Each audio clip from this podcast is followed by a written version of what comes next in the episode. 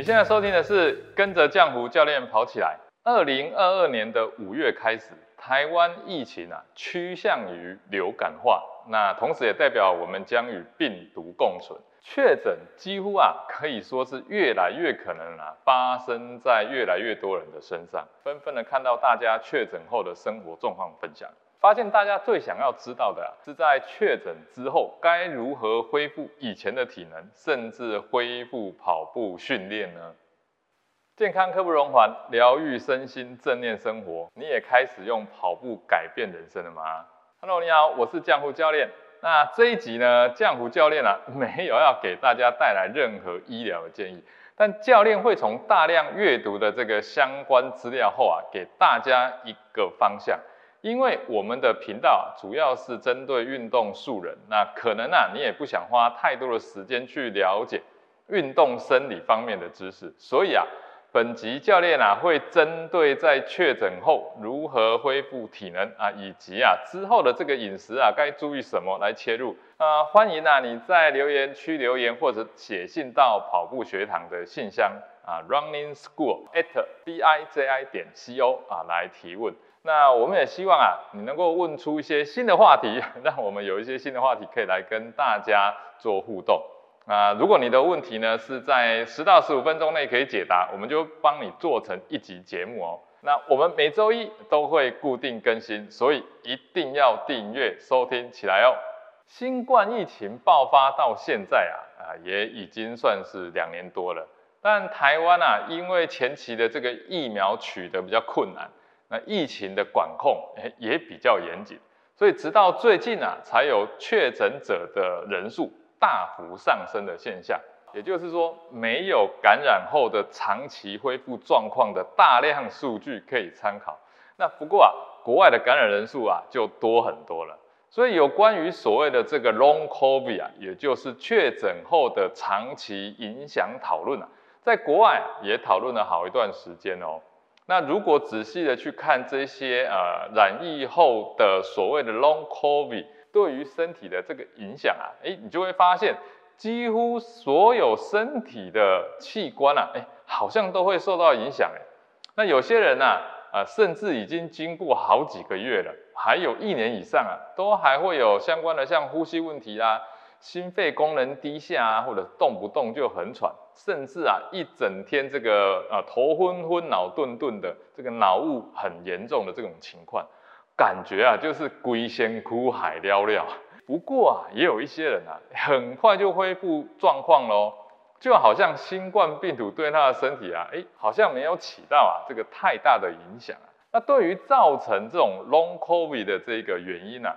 有些研究啊是认为心血管的这个系统啊受到破坏，那妨碍这种氧气运送到组织啊。但也有些研究啊是认为啊立腺体的功能啊受到影响。教练个人是比较偏向于立腺体功能受到影响的，因为立腺体的功能啊可以影响到人体整体的运作是否正常，甚至啊是强壮与衰弱的重要因素哦。教练自己是没有确诊过了，但是啊，前几年呀有得过一次这个重感冒。我除非啊是感受到非常的严重啊，否则啊教练自己啊一般是不太会随便看医生啊吃药的，都是让自己的身体啊去自动痊愈。但那次的经验啊倒是可以给大家作为一个参考。那一次啊我足足啊在家大概躺了两三天的样子，那几乎是没有办法工作，整个啊就像被车撞到一样。那全身肌肉酸痛啊，大概维持了一星期，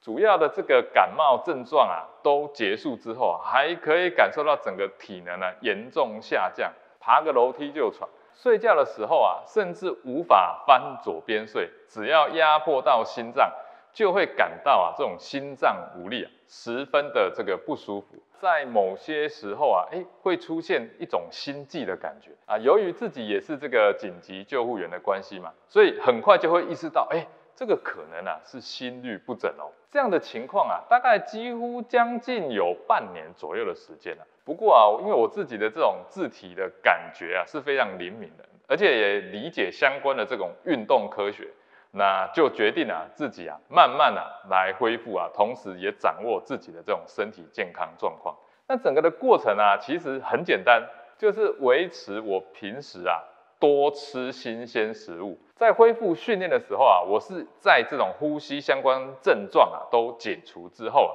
才开始。那跑步的时候呢，我就会大大的去减量，还有强度。那尽量啊以非常轻松慢跑为主啊，甚至啊是快走啊也是可以的。因为啊在这种低强度的这个有氧运动下。是可以有效的增强细胞中的某一样东西哦，就是粒线体。粒啊是颗粒的粒，线呢是线条的线。人类身上的各种这个器官啊，都是由各式各样的细胞所组成。那么这些细胞们呢，也有它们的器官哦，也就是所谓的胞器。细胞的胞，器官的器，胞器中的粒线体的任务啊。就像是细胞内的小电池一样哦，它们啊是负责供应细胞的能量来源。那我当时啊只是纯粹的怀疑重感冒后啊粒线体应该是有受到损害，